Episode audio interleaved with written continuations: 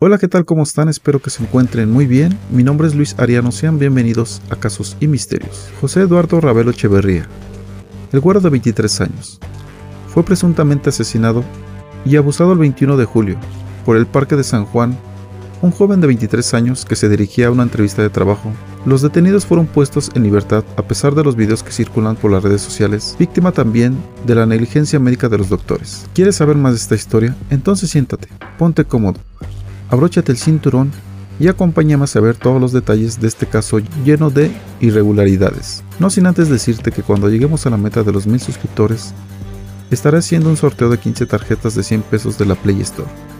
Como agradecimiento a su apoyo y algunas más metas, las cuales podrás ver en la descripción. Así que si te gusta mi trabajo, te parece informativo o entretenido, te invito a que te suscribas al canal y actives la campanita de todas las notificaciones para que no te pierdas ningún caso como este. Ahora sí, comenzamos.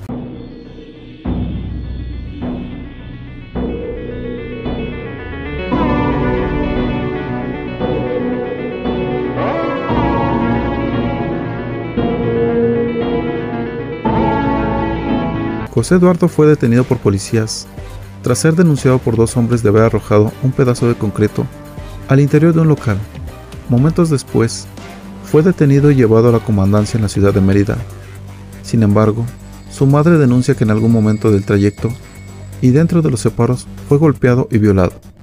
Después murió en un hospital. José Eduardo estuvo cuatro días en el área de cuidados intensivos tras salir de la comandancia, pero debido a graves lesiones, se le presentó una falla orgánica y perdió la vida. María Ravelo, mamá del joven, narró que a su hijo le bajaron los pantalones en el vehículo de la policía de Mérida tras ser detenido. Además, derivado de este hecho, se suscitan una serie de cosas que le van agregando elementos negativos al crimen y que sacan a flote una serie de prejuicios, irresponsabilidades, negligencias y otras lindezas más, que abonan en la descalificación de todo lo que rodea a este hecho lamentable. Unos policías municipales, hombres a quienes se han encomendado la guarda y seguridad de los ciudadanos de Mérida, miran caminar por la calle a un joven de 23 años y no sabemos a resultas de qué. Lo encuentran sospechoso. ¿Sospechoso de qué? Sospechoso porque no hay respuesta alguna a estos cuestionamientos. Sacian sus más bajos instintos en la persona de su víctima inocente, pero no conformes con ello, arremeten a golpes contra él, que nada les ha hecho y le causan lesiones internas que lo llevan a la muerte. Pero abonan más a su crimen, lo llevan a los separos y ahí lo violan de nuevo.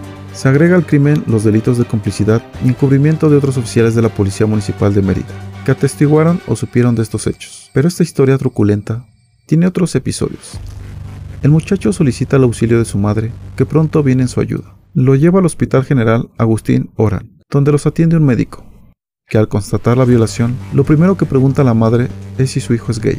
¿A qué obedece esa pregunta? ¿El hecho de que el joven sea o no homosexual cambia el carácter de delito de la violación? ¿Será que a lo mejor lo hace entendible o justificable? El terrible prejuicio de la homofobia ha dicho presente. Pero se agrega otro delito, el de la negligencia médica. El galeno que ha atendido al muchacho lo da de alta sin más ni más, sin un reconocimiento profundo que hubiera hecho evidentes las lesiones internas que le arrebataron la vida. La negligencia del médico tratante abona al desenlace fatal. Madre e hijo se presentan a una mesa del Ministerio Público a poner una denuncia y ahí se ordena un reconocimiento por un médico legista que al percatarse de la gravedad del caso lo remite de nuevo al hospital, no sin antes insistir en la preferencia sexual del joven. La maldita insistencia en subrayar la condición o no de gay, como si esto abonara algo al caso, o será para culpabilizar de alguna manera a la víctima.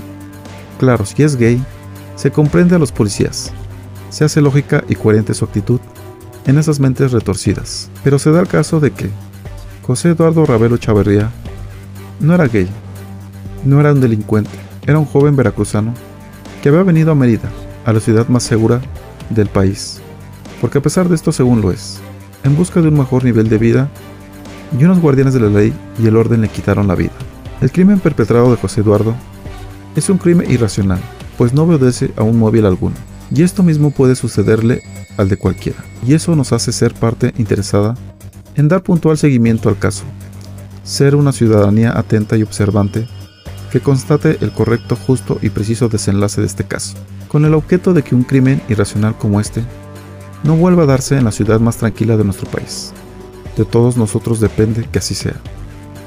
El 22 de julio, Dora María Echeverría una mujer de escasos recursos en Veracruz, recibió desde Mérida una llamada alarmante de su hijo de 23 años. José Eduardo Ravelo, quien había marchado a esa ciudad cuatro meses atrás, en la capital de un estado supuestamente seguro, la policía municipal lo había detenido con el argumento de que parecía sospechoso. Las razones, hoy lo sabemos, no fueron otras que su apariencia física y su manera de andar homofobia pura. Al conocer la historia, doña Dora se fue inmediatamente a Mérida con los pocos recursos que tenía y llevó a su hijo al médico. Cuando llegaron a urgencias del hospital Agustín Orán, lo mejor que pudieron hacer los médicos fue cuestionar la veracidad de los hechos, burlarse, poner trabas e indagar por la orientación sexual del chico, cual se importara. Comenzó entonces una larga cadena de negligencias. Según el testimonio de la madre, mientras se dirigían a rendir declaración, el joven comenzó a sentirse cada vez peor hasta que finalmente falleció. La necropsia reveló que José Eduardo presentaba daño cerebral, un pulmón perforado y los riñones en muy mal estado. Murió por destrucción orgánica múltiple y politraumatismo, derivado de la detención ilegal, violación y tortura de cuatro policías municipales de Mérida, Yucatán. Un hecho terrible que lamentablemente no puede considerarse un caso aislado.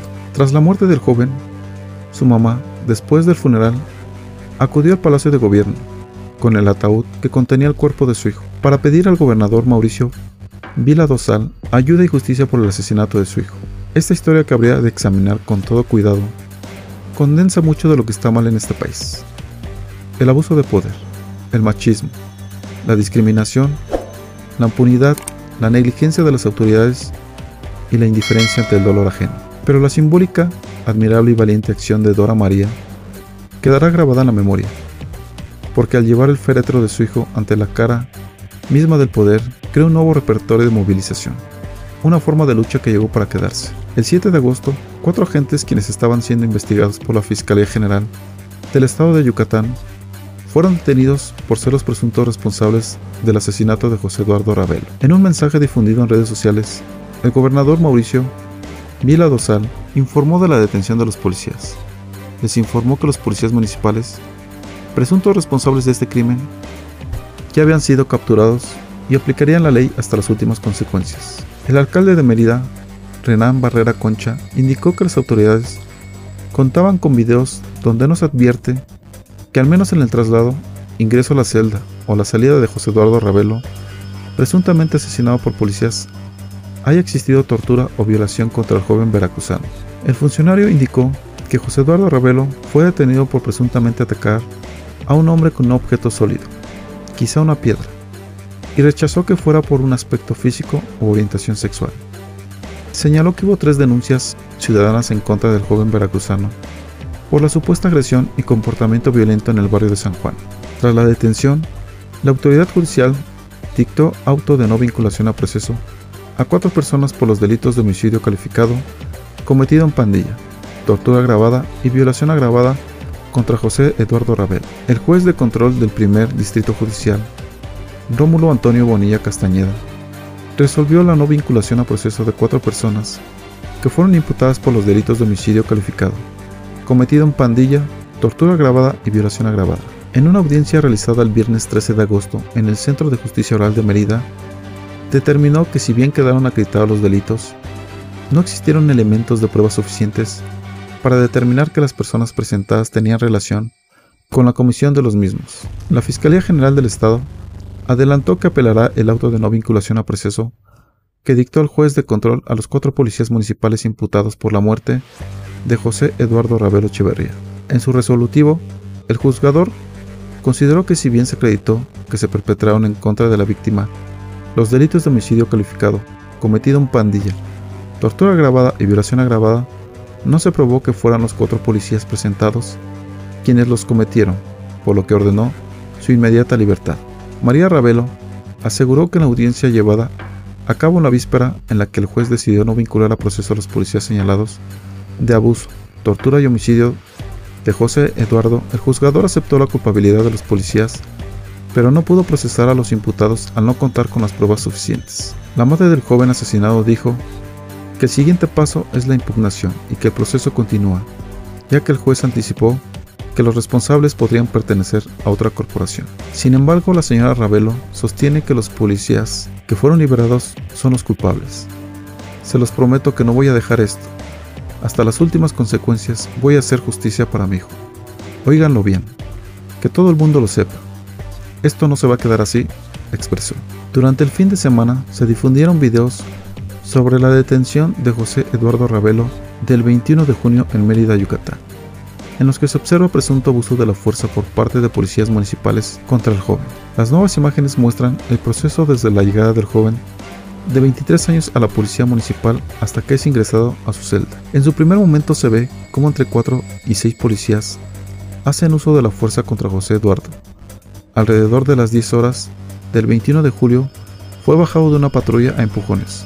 Lo pusieron contra el suelo, afuera de la comandancia y lo mantuvieron sometido. En otra escena se muestra cómo un agente le puso la rodilla por varios minutos sobre el costado, al menos en dos momentos. Después José Eduardo fue arrastrado hacia el interior completamente inconsciente y sin pantalones ni zapatos. Tras la difusión de los videos, David Dorantes, abogado de los cuatro policías acusados por las agresiones a José Eduardo, afirmó que dicho material está editado y los calificó de tendenciosos. Un video de la detención del pasado 21 de julio del veracruzano, José Eduardo Ravelo, quien posteriormente falleció, por parte de policías municipales, pondría en evidencia que fue objeto de malos tratos desde el momento en que fue bajado de la patrulla y arrastrado al interior de la corporación policíaca su celda, prácticamente en estado inconsciente.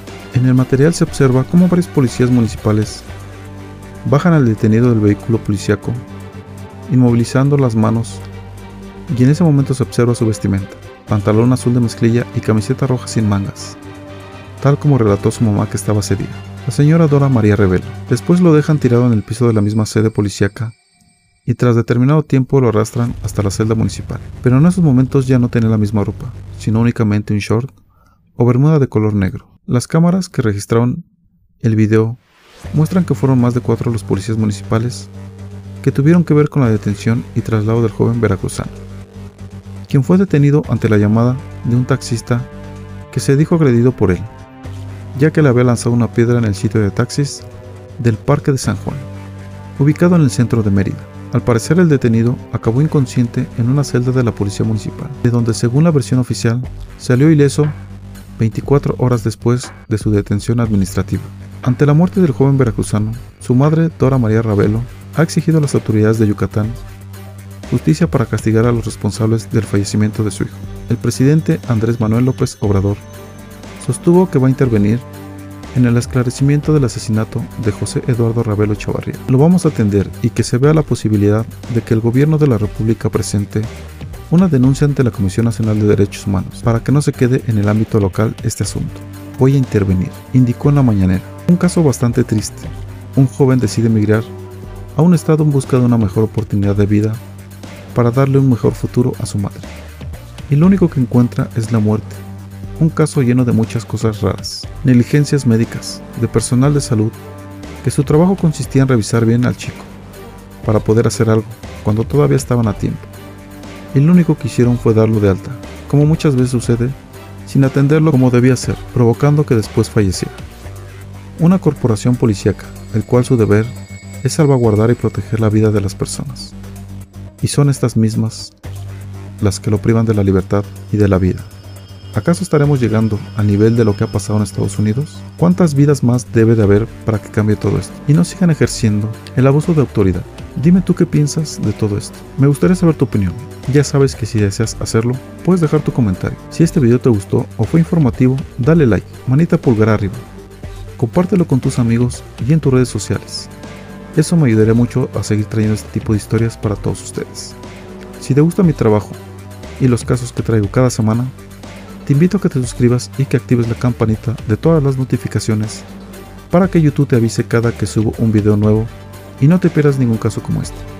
De esta forma me estarías apoyando y motivando a seguir adelante. Si deseas enviarme tu historia, algún relato, puedes hacerlo al correo que se encuentra en la descripción y te interesa que traiga un tema, házmelo saber y con gusto lo haré. Y bueno, por mi parte ha sido todo. Les mando un fuerte abrazo. Nos vemos en un próximo video. Esto fue Casos y Misterios.